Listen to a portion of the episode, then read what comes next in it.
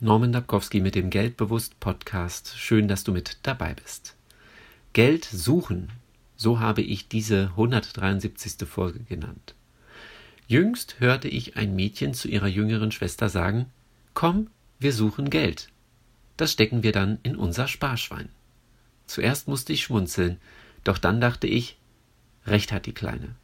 Wir sollten es uns zu einer Angewohnheit machen, Geld zu suchen. Was besitzen wir, was wir nicht mehr benötigen und verkaufen können? Was können wir, was wir jemand anderem beibringen können? Wo liegen Umsatzchancen unbeachtet brach und warten nur darauf, eingesammelt zu werden?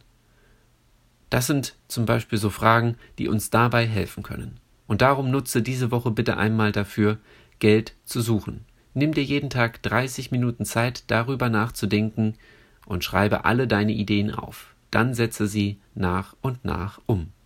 Und mache es dir zu einer neuen Angewohnheit, einmal im Quartal Geld zu suchen. Führe Buch über die dadurch entstandenen Einnahmen oder sammle das Geld in einem eigenen Sparschwein. Du wirst überrascht sein, wie gut es sich anfühlt, Geld zu finden.